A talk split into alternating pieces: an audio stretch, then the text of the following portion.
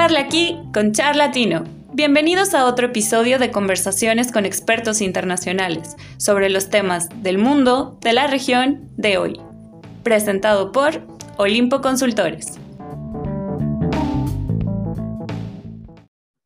Perfecto, buenas noches, buenos días, buenas tardes en el momento que estén escuchando eh, este audio. Estamos en Charlatino Podcast porque obviamente no podíamos dejar pasar esta oportunidad para hablar de uno de los temas eh, en la región que está causando mucha polémica por todo lo que eso conlleva y evidentemente estamos hablando sobre el no a la propuesta constitucional que fue votado en, eh, e, en, estos, en estos días recientemente. Ahora nos van a dar bien exactamente la fecha, pero bueno, uno de los aspectos más importantes que se dio al respecto que, eh, que sobre la pregunta si se votaba a favor o en contra sobre este texto que se hizo, eh, resultado justamente de, estos movimientos desde el 2019, finales del 2019, con estos estallidos sociales eh, que se dieron en el interior de Chile y que de todo esto surgió esta propuesta de generar una nueva constitución, esta constitución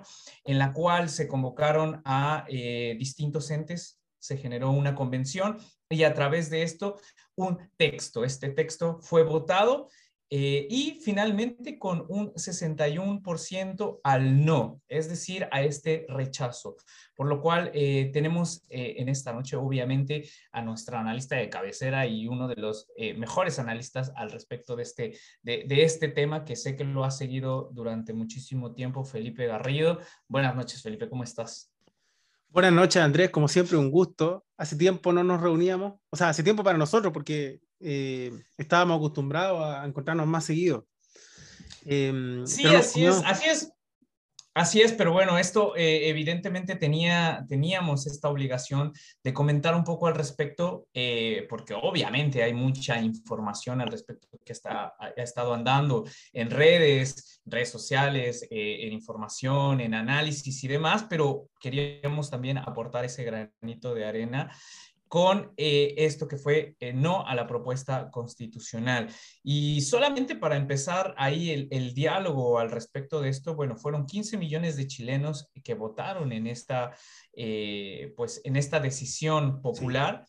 Y particularmente hay algunas cosas que llaman la atención porque esto aquí se aplicó nuevos sistemas, nuevos protocolos para la votación, votación en el exterior, votación automática, esto de también el, voto obligatorio que impulsó o, se vio como un ejercicio para muchos exitoso al respecto de, este ejercicio eh, electoral en todo caso, ¿no? Y eso evidentemente es algo rescatable. Sin embargo, ya yendo a la carnita, a lo bueno, a lo más interesante, pues eh, se votó, no, o se rechazó más bien este texto para que pudiera ser eh, aprobado y que pudiera ser así eh, la nueva constitución de Chile, una de las que también se ostentaba más novedosas, con, bueno, mucha trascendencia por los temas que trastocaba.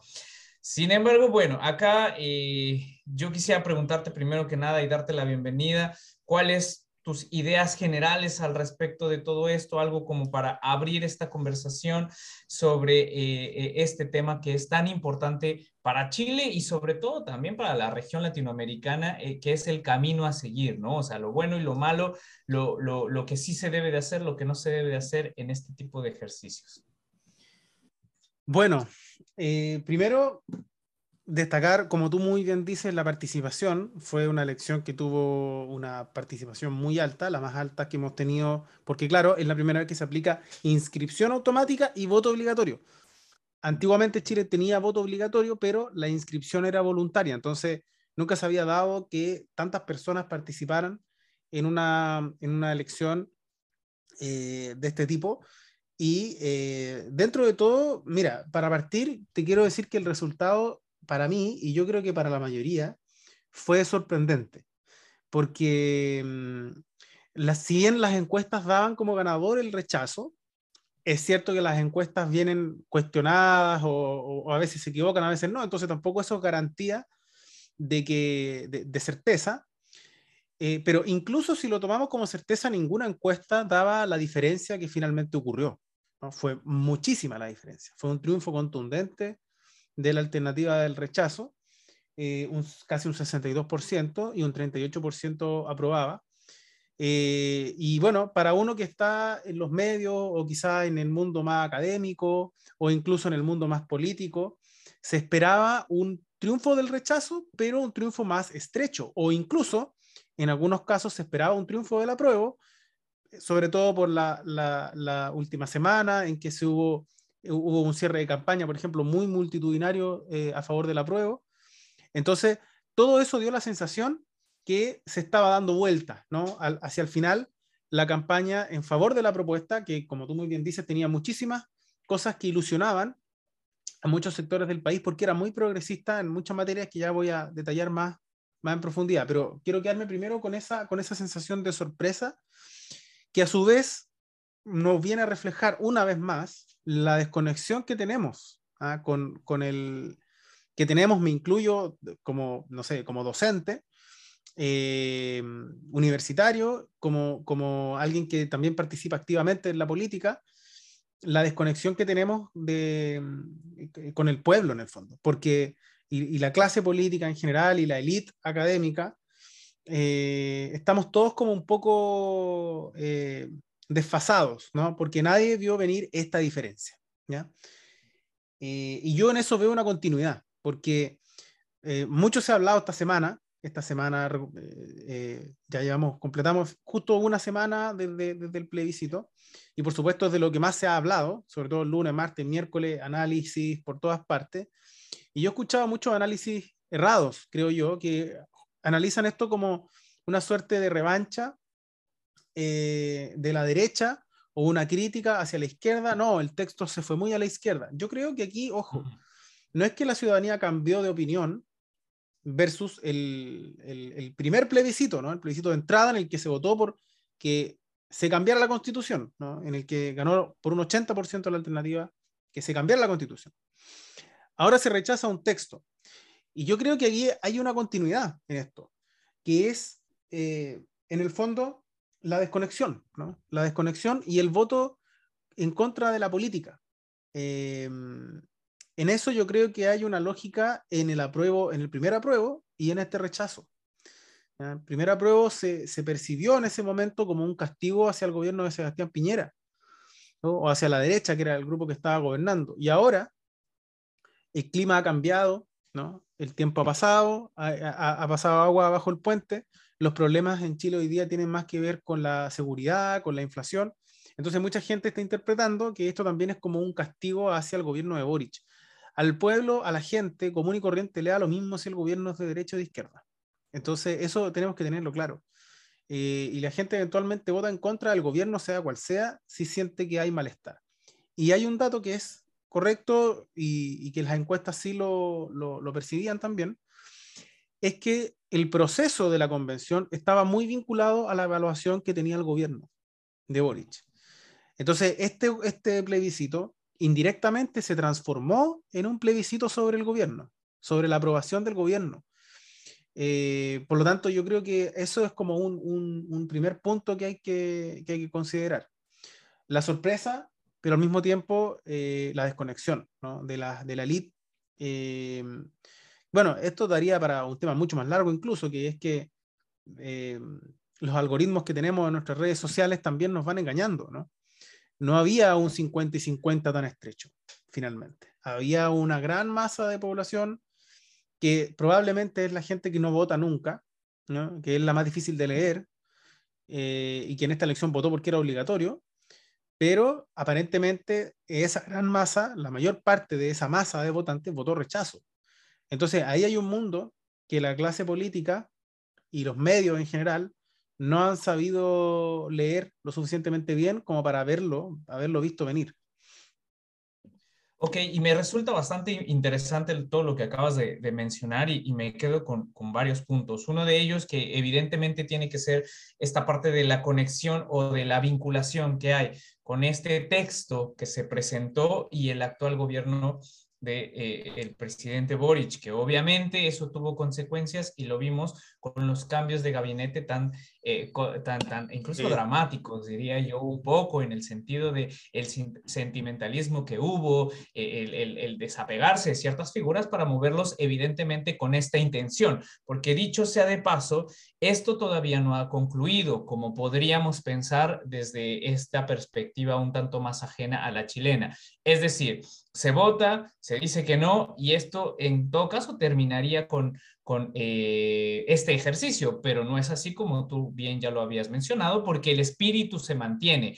Hay que cambiar la constitución, solamente que este texto no es el adecuado. Por lo que me resulta importante preguntarte, bueno, ¿qué de bueno hubo de este texto y qué de malo tuvo este texto por lo que va a representar un segundo intento por parte de Boric, o, principalmente siendo él su impulsor, a sabiendas de que, eh, pues ahora en el cargo, como presidente, tiene esta, esta, esta capacidad política para poder impulsar algo que realmente pueda satisfacer eh, por lo menos a la gran mayoría de ese 62% que votó eh, en contra de, esta constitución. Entonces, primero, desde tu perspectiva, ¿qué de bueno y qué de malo tiene este texto y qué se podría rescatar en todo caso para un segundo intento?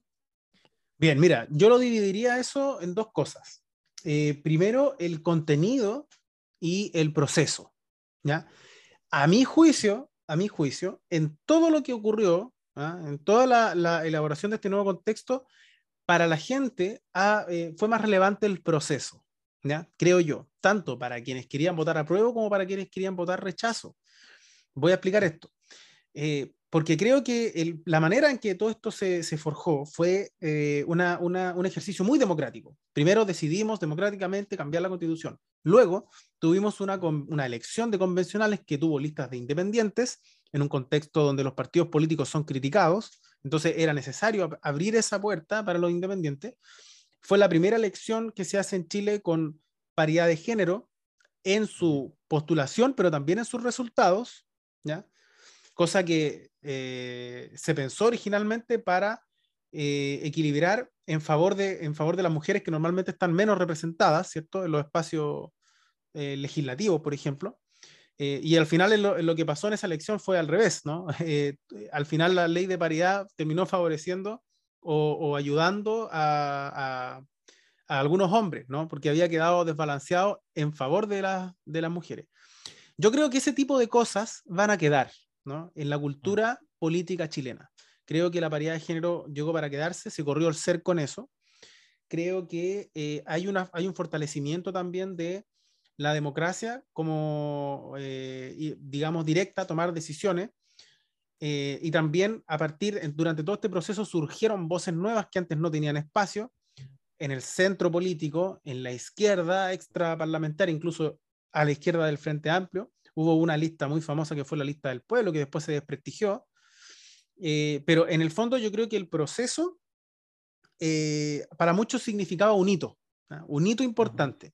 Y hay que aprobarlo por eso, porque finalmente había argumentos como este, hay que aprobarla porque es un proceso democrático, porque va a ser la primera constitución democrática que vamos a tener en la historia de Chile.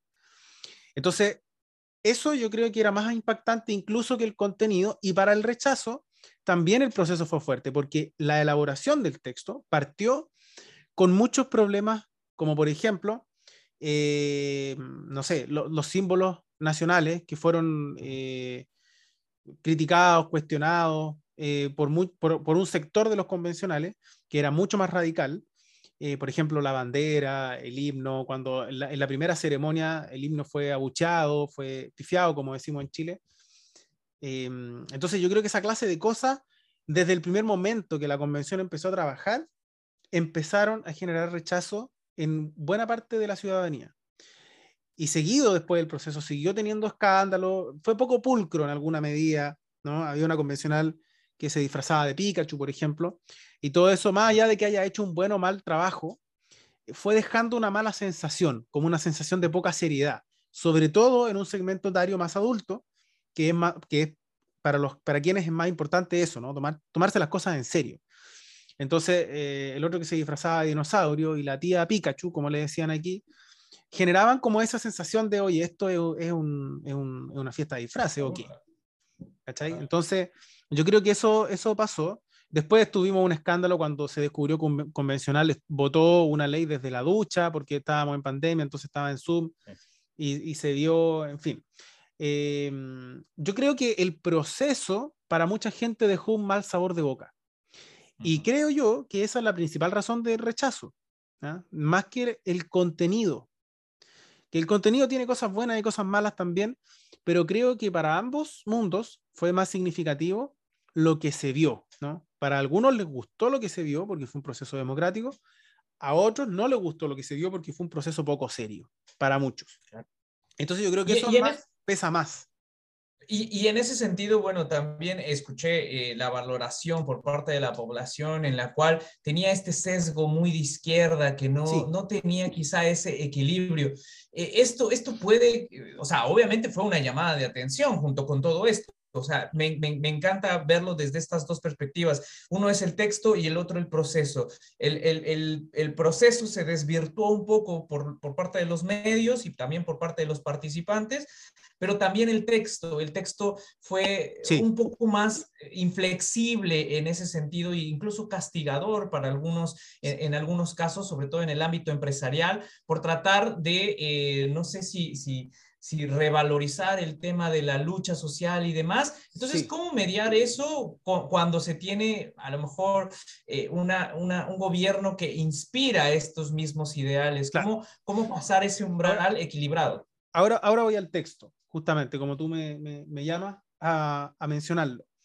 Eh, efectivamente, el texto también influye, ¿no? Eh, quería partir con este elemento porque creo que fue más simbólico y porque creo que la mayoría de la gente no leyó el texto. Entonces, ah. finalmente se basó en función de percepciones, ¿no? Mm, mm, yo creo que muy poca gente la que leyó efectivamente el texto, eh, pero se quedan con esas sensaciones. Ahora, de, los medios en general y dentro de, una parte de la población que sí se leyó el texto, yo creo que aquí hay, eh, de nuevo, subdividirlo en dos partes, ¿no? Que yo creo que fueron más mediáticas. Yo creo que hay una parte mediática que tiene que ver con los derechos sociales en mi opinión y en mi percepción, los derechos sociales no son los que generaron rechazo. Más bien, yo creo que eso era lo que la mayoría de, la mayoría de las personas esperaba. ¿no? El texto ofrecía una mayor cantidad de derechos sociales y ahí donde estaba la parte más progresista, ¿no? Ahí donde estaba la agenda más de, eh, como muchos algunos decían, que es la agenda de, de, la ONU, ¿cierto? Como eh, apuntando a este desarrollo, por ejemplo, sustentable. Había mucho más derechos asociados al medio ambiente, mucho más derecho asociado a los animales, por ejemplo. Eh, había una tendencia muy fuerte al regionalismo, cosa que ha sido una demanda histórica en Chile. Eh, y bueno, yo creo que por ahí van los puntos quizá que se van a tratar de mantener. Yo creo que por ahí va el camino que tiene que tomar Chile, que es un país que tiene en general pocos derechos sociales consagrados, por lo menos constitucionalmente. Hay algunos que sostienen que no es necesario consagrar tantos derechos sociales, pero creo que independiente de si se escriben o no en la Constitución, por lo menos Chile va a tratar de desatar los nudos que impiden consagrar algunos de estos derechos. Se hablaba mucho, por ejemplo, del sistema de pensiones, del sistema de salud, en fin, en todos esos ámbitos yo creo que había un progresismo que eh, creo yo era una pata fuerte desde el punto de vista del contenido. ¿ya? Ahora, había otras cosas del contenido que eran lo que hizo, creo yo, que dentro del mundo, por ejemplo, eh, de abogados o también del mundo más técnico, eh, hubiese un alto apoyo al rechazo. Porque habían, eh, no sé, por ejemplo, el sistema político que se inventó era en realidad un experimento, ¿no? Era un sistema unicameral originalmente, porque querían eliminar el Senado, dejar solo la Cámara de Diputados, que cambiaba su nombre a Cámara de Diputados y Diputadas. Eh, pero el sistema unicameral no convenció mucho y al final, casi al final del proceso, tuvieron que inventar una segunda Cámara, que se llamó la Cámara de las Regiones, que estaba pensada para abordar temas solamente regionales e intervenir en las leyes solo cuando afectaran a las regiones, eh, pero que en la práctica eh, iba a suplir em, como una, eh, como una cámara revisora en ciertos, en ciertos casos a lo que hagan los diputados y diputadas, pero no en todas las leyes. Bueno, ¿dónde estaba el límite de lo que afecta a lo regional y lo que no? Todas esas cosas quedaron poco claras porque se hizo sobre la marcha. Entonces, al final, era un sistema bicameral, pero eh, no equilibrado, ¿cierto? No, no, era un sistema bicameral eh, espejo como era el, anterior. Eh, después tenemos el sistema de justicia, que también generó mucho rechazo, especialmente por el tema de la creación de justicia indígena, que tampoco quedó claro dónde termina la justicia indígena y dónde empieza la justicia nacional. Eh, en qué situación, en qué área, en qué contexto. Entonces dejaron muchos flancos abiertos, creo yo. Lo que dio lugar, hay que decirlo, a mucha noticia falsa, ¿no? A instalar mucho miedo. Yo creo que ese también fue un factor fundamental en el triunfo del rechazo, la desinformación. Pero lo que yo critico de esa, de esa tesis es que esa desinformación finalmente es producto de que los mismos convencionales dejaron muchos flancos abiertos, dejaron muchas ventanas abiertas, dejaron quizás al, escribir un texto tan grande, tan pesado, tan denso, es más fácil que te puedan criticar por algo. Entonces creo yo que desaprovecharon la oportunidad de tratar de hacer un texto que realmente fuera representativo de todo Chile y yo creo que eso pasó porque cometieron un error político. Interpretaron mal la lección de convencionales. Leyeron la lección de convencionales como un apoyo a la izquierda y creo yo que no, no supieron aterrizar un poco ese análisis y darse cuenta que eso respondía a un contexto muy específico, ¿ya? pero que la derecha chilena no es menos de un tercio, ¿no? es quizá menos de la mitad, pero es más de un tercio. Y en esa elección pasó que la derecha quedó con menos de un tercio electo y quizás se aprovecharon de eso para ir un poco más allá y en eso se pasaron tres pueblos, como decimos. Yo creo que ahí también eh, faltó un poquito de, de mesura eh, hubo un montón de convencionales que creo yo se creyeron el cuento más de la cuenta. Y, fíjate que las personas hoy día apuntan con el dedo a algunos convencionales que fueron quizá los más mediáticos, Daniel Stingo, Jorge Baradit, que son personas que se hicieron conocidas por los medios y por cierto grado de arrogancia en, el, en la redacción del texto, cuando lo que había que hacer era justamente eh, liderar el proceso, pero tratar de incluir todas las visiones. Te voy a dar solamente un ejemplo. Eh, cuando se aprobaron las iniciativas ciudadanas para que la ciudadanía apoyara textos, ideas, artículos que fueran parte de la convención, la propuesta que tuvo más firmas a favor fue una propuesta que tenía que ver con la propiedad privada, que originalmente, dentro de toda la lista de supermercados de derechos sociales, no estaba incluida originalmente. Bueno, la convención eh, en un, en un primer momento la rechazó esta iniciativa ciudadana que era la que tenía más firmas a favor. Entonces, ahí donde se nota también la parte como de arrogancia, ¿no? Porque, porque no había ningún argumento democrático para rechazar una propuesta como esa, más allá de que no te gusta ideológicamente. Eh, pero si estamos haciendo una constitución, tienes que agregarlo. Después lo incorporaron, después lo incorporaron, pero aquí es donde viene la percepción que yo decía al principio. Igual quedó la imagen, quedó la sensación de que era un texto más como una revancha que para, para, construir una unidad nacional. Yo creo que no era un mal texto, ¿ya? Siendo así como bien objetivo, a mí me gustaba el, digamos, el diseño, pero creo, creo que menos es más y que creo que cometieron errores políticos fuertes. Se metieron, eh, creo que estaban sobre representados los pueblos originarios Chile es un país que tiene adhesión a su pueblo originario, pero creo que no están, digamos, las, bases, no está eh, un, no existe un consenso respecto de que tengan que tener y dónde tienen que tener grados de mayor autonomía. Yo creo que eso, si es que ocurre, va a ser mucho más limitado y en general creo que el ánimo quedó bastante adverso para esa bandera de lucha. Em, en fin, entonces por ahí yo creo que va en el tema de, de, los contenidos. Y, em, en ese sentido, por ejemplo. ¿sí? no, no, para cerrar solamente creo que la parte más progresista, que es algo que yo, insisto, valoro, por ejemplo, los derechos al medio ambiente, derechos a los animales, que era algo que pocas constituciones tienen incluido, también terminó amenazando, creo yo, a los sectores rurales, ¿no? Por ejemplo, en Chile se practica mucho rodeo, es muy popular, en, los sectores rurales, tú sabes que tú viviste en Chile, la mayor parte de la población está en la zona central, entre Santiago y Concepción, eh, y entre medio está casi toda la gente al final. Y en esa zona eh, hay, hay, deportes que implican animales y que son finalmente los debates del siglo XXI, ¿no? Entre la tradición y el, y el progresismo. Y bueno, creo que fue más fuerte la tradición, ¿no? Mucha gente se asustó por eso.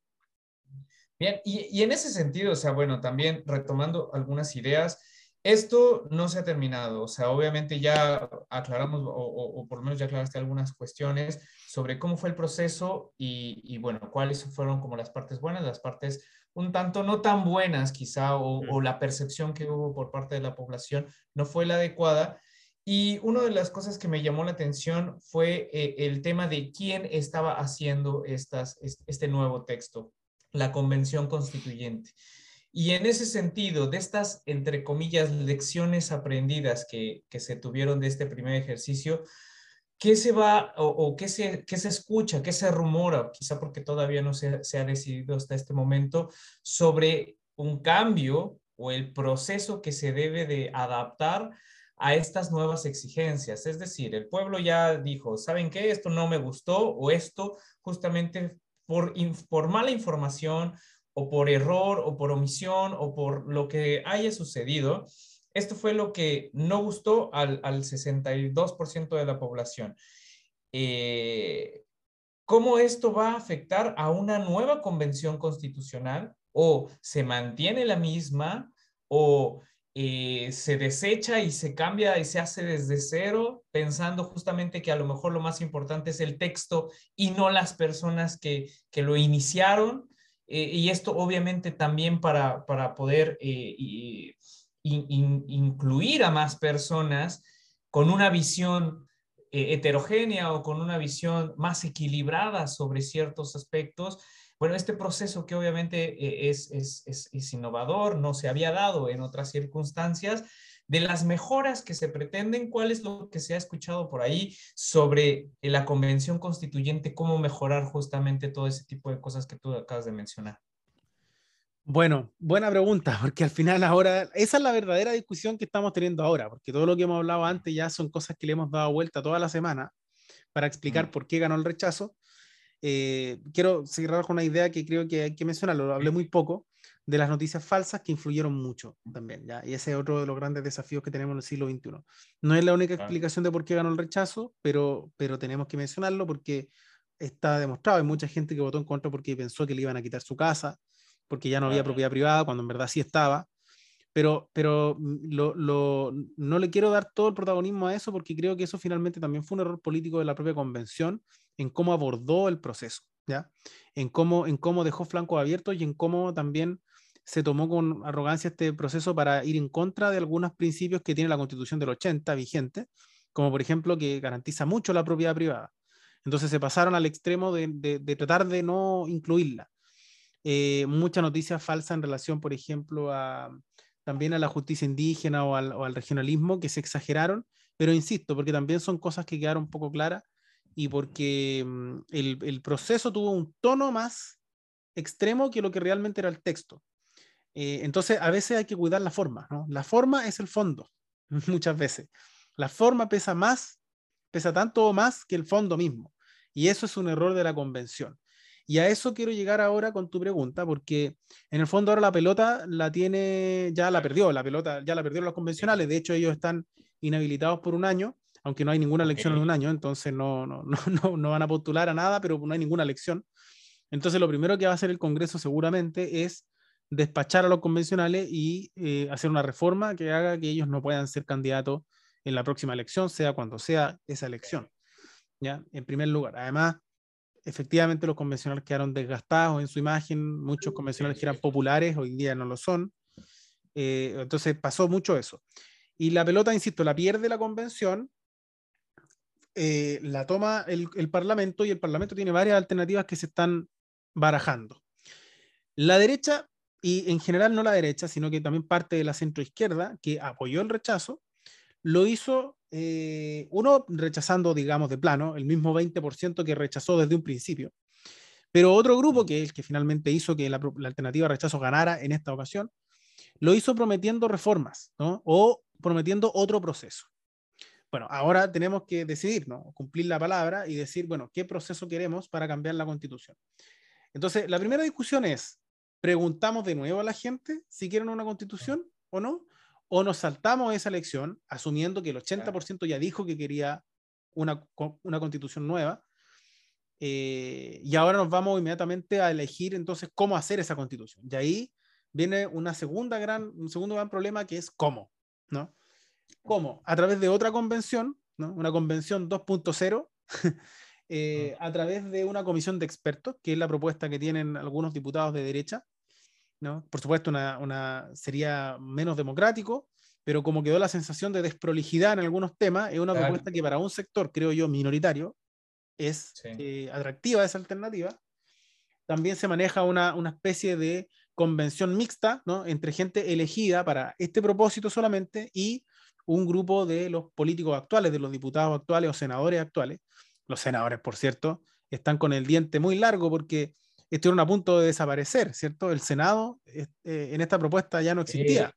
Entonces ahora, por supuesto, que también se quieren, se quieren tomar algo de, de revancha quizá dentro del proceso.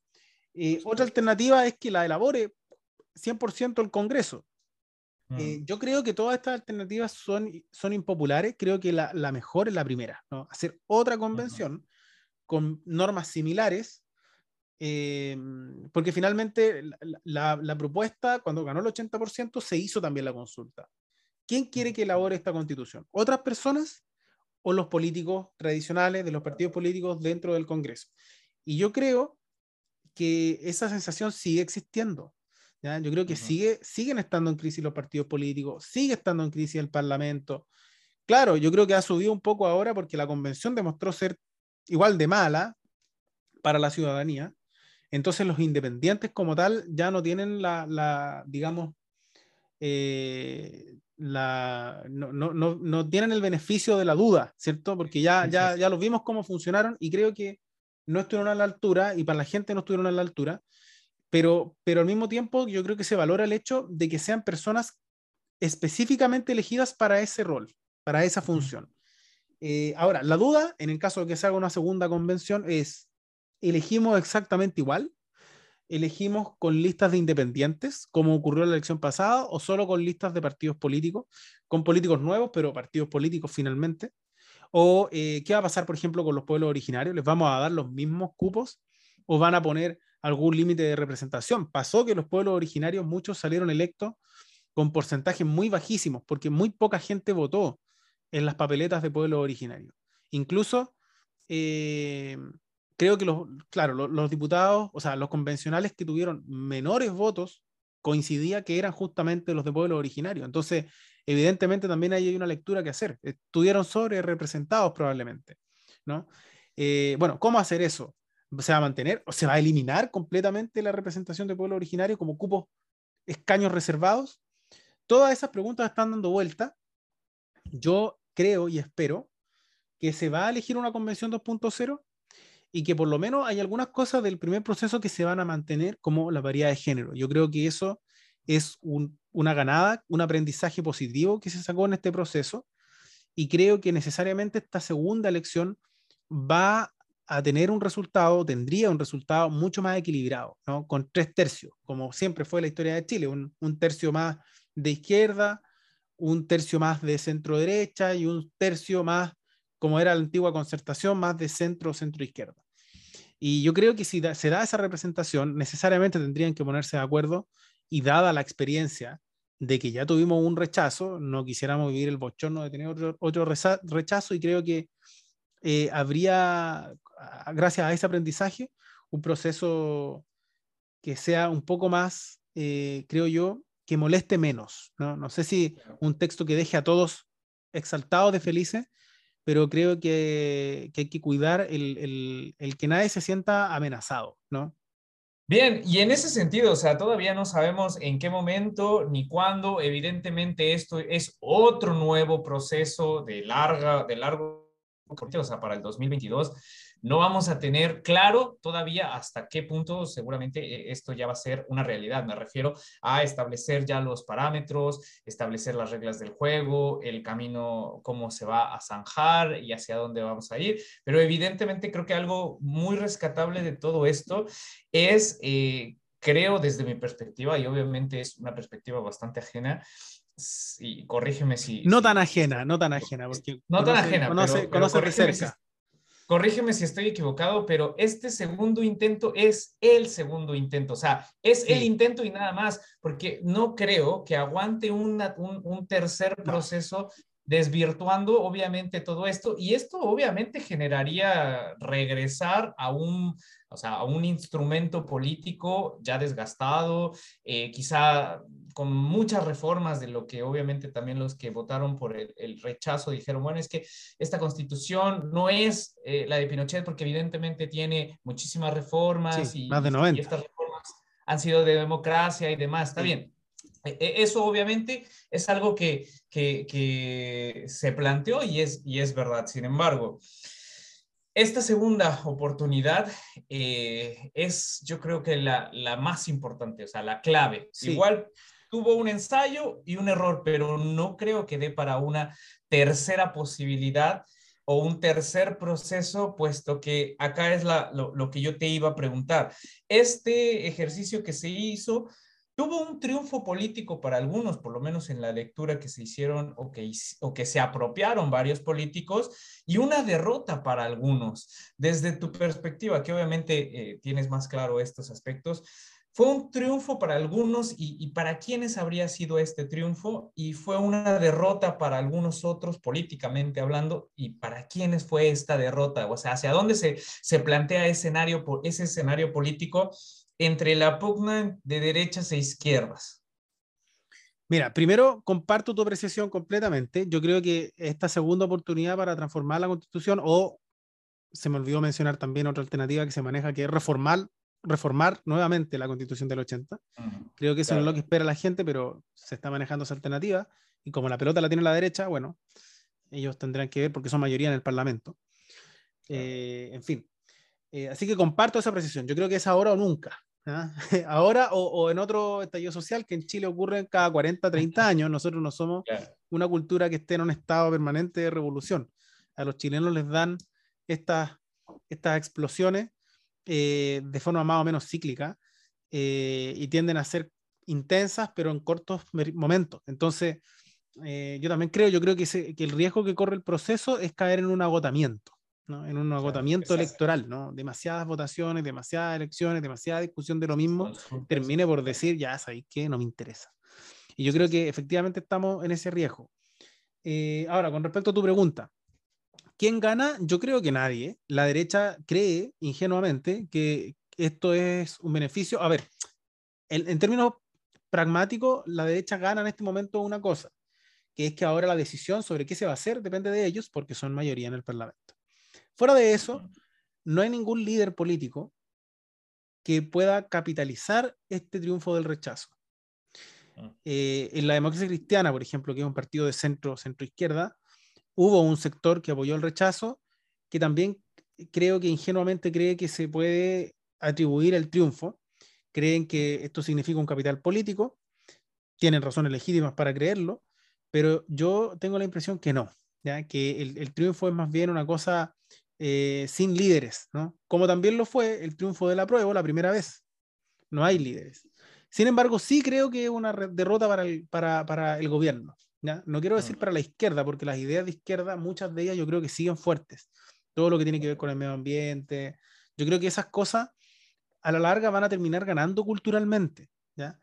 Eh, entonces, no creo que eh, sea, sea una derrota, pero sí es una derrota para el gobierno, porque el gobierno cometió el error, creo yo, de vincular mucho su programa de gobierno como algo que dependía de este plebiscito.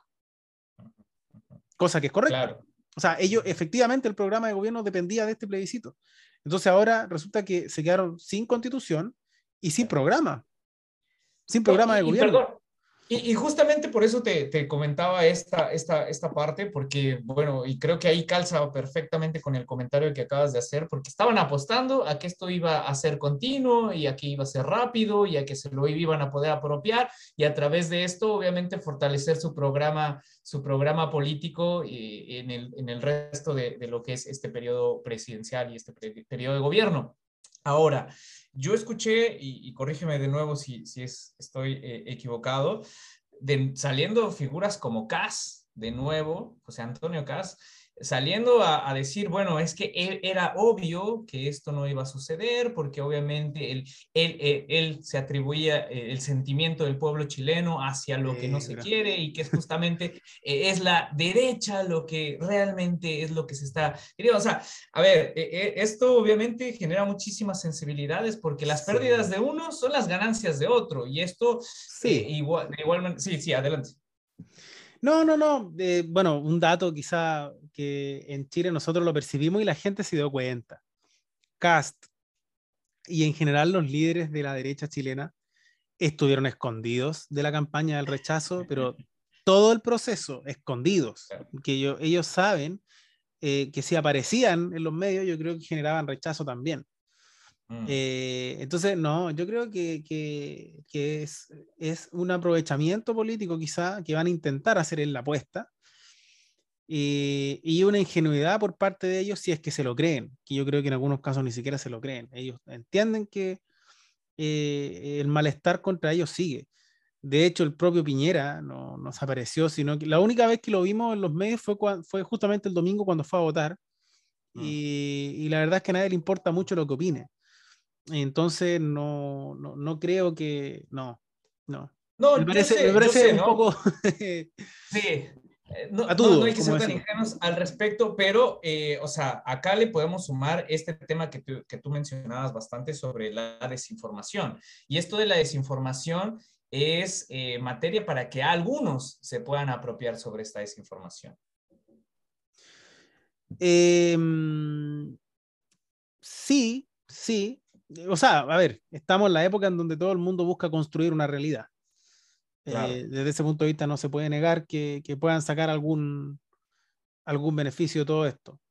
Pero creo que, que no hay tanto margen. No hay tanto margen. Yo creo que el malestar, y por eso que partí diciendo esto, es generalizado contra toda la política. La gente no distingue, no distingue como, en, en em, como el votante voluntario, digamos, cuando teníamos voto voluntario el votante obligado no distingue si el gobierno es más conservador, es más nacionalista, es más progresista. ese sector, digamos que tradicionalmente no vota y que vota porque si no vota lo van a multar, es un votante que probablemente eh, centra su crítica en lo que vive día a día y en su bienestar eh, momentáneo. Y mira, dentro de eso también hay una sabiduría importante porque finalmente son ellos los que, los que pueden evaluar eh, a los gobiernos, a los líderes políticos según sus resultados más inmediatos. Y creo yo que seguimos en la misma crisis, ¿no? Seguimos en la misma crisis. Y en ese sentido, bueno, ya para ir cerrando con todo esto, eh, ¿qué es lo prioritario? O sea, ¿qué es lo que seguiría como una prioridad para, para continuar con este proceso? ¿Es eh, la convención? ¿Son las reglas? ¿El proceso? Es eh, decidir qué en este sentido y más o menos como qué fechas posibles estaríamos esperando que se dieran estos primeros pasos para una segunda, una segunda intención de todo esto. Ya, todo eso es abierto, todo eso es abierto, porque dentro de la derecha no se han puesto de acuerdo todavía si quieren una reforma, si quieren una nueva constitución o no quieren nada. ¿no? Y ahí hay un riesgo importante, porque si esa discusión dentro de la derecha se dilata, mm. puede que termine pasando esto a, digamos, que el tema se diluya lentamente, se vaya erosionando la energía que hay en torno a este mm. proceso. Así que, bueno, ese es el desafío. Yo, hay, un, hay un sector de la centro derecha y buena parte de la centro izquierda de aquí va a tener que, que saber negociar muy bien el gobierno, entregarse, mm. tener un muy buen lobby dentro del Congreso para que crear una, una mayoría suficiente considerando parte de la derecha. Por eso que es muy importante no ser tan duro cuando logras ganar, porque después eventualmente siempre necesitas mayorías más amplias. Eh, que de hecho por eso fue el cambio, me parece, por lo que había escuchado. O sea, el cambio de gabinete y el cambio de posiciones fue justamente esto. Se corre, se corre un poco más al centro, incluso muchos dicen que se revive un poco la nueva mayoría, que era como el gobierno de Bachelet, o incluso la concertación, ya los gobiernos antes de que, de, de que llegara Piñera incluso. Entonces, eh, yo creo que, que, eso, a eso apunta. Boric leyó bien eso porque tampoco puede hacer muchas cosas. O sea, lo que tiene que hacer es tender la mano. ¿ya? Y, y ahora hay que ver si el otro sector acoge la mano o la deja estirada. Pues nos quedamos justamente con esas últimas palabras de Felipe Garrido. Creo que ha sido súper interesante. No lo podíamos dejar pasar, evidentemente, por todo el contexto y eh, bueno, las repercusiones que tendrá en Chile y en nuestra región, como les había mencionado desde un inicio.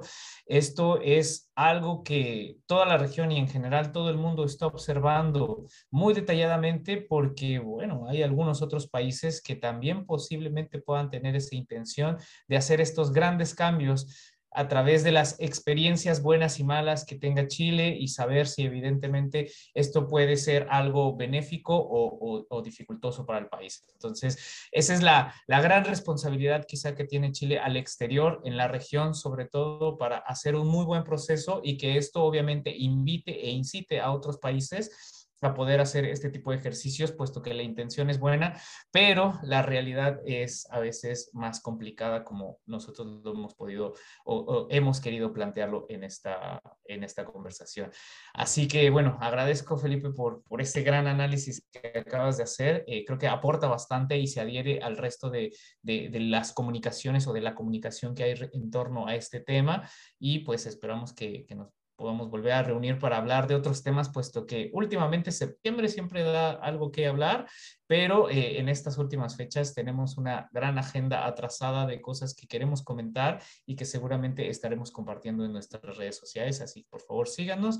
Y eh, bueno, cualquier duda, consulta comentario, pueden ahí hacerlo a través de nuestras redes sociales, incluso también si ustedes quieren aportar algo, alguna idea, algún tema que quieran que nosotros podamos conversar o que podamos encontrar a alguien también para poder comentar ese al respecto, pueden hacerlo en nuestras redes sociales.